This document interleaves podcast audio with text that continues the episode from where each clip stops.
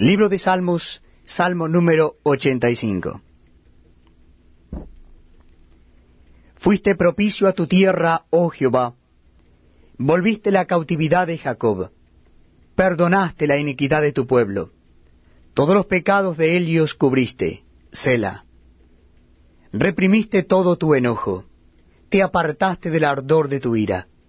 Restáuranos, oh Dios de nuestra salvación, y haz cesar tu ira de sobre nosotros. ¿Estarás enojado contra nosotros para siempre? ¿Extenderás tu ira de generación en generación?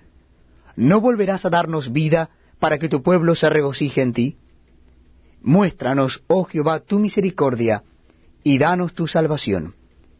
Escucharé lo que hablará Jehová Dios, porque hablará paz a su pueblo y a sus santos, para que no se vuelvan a la locura.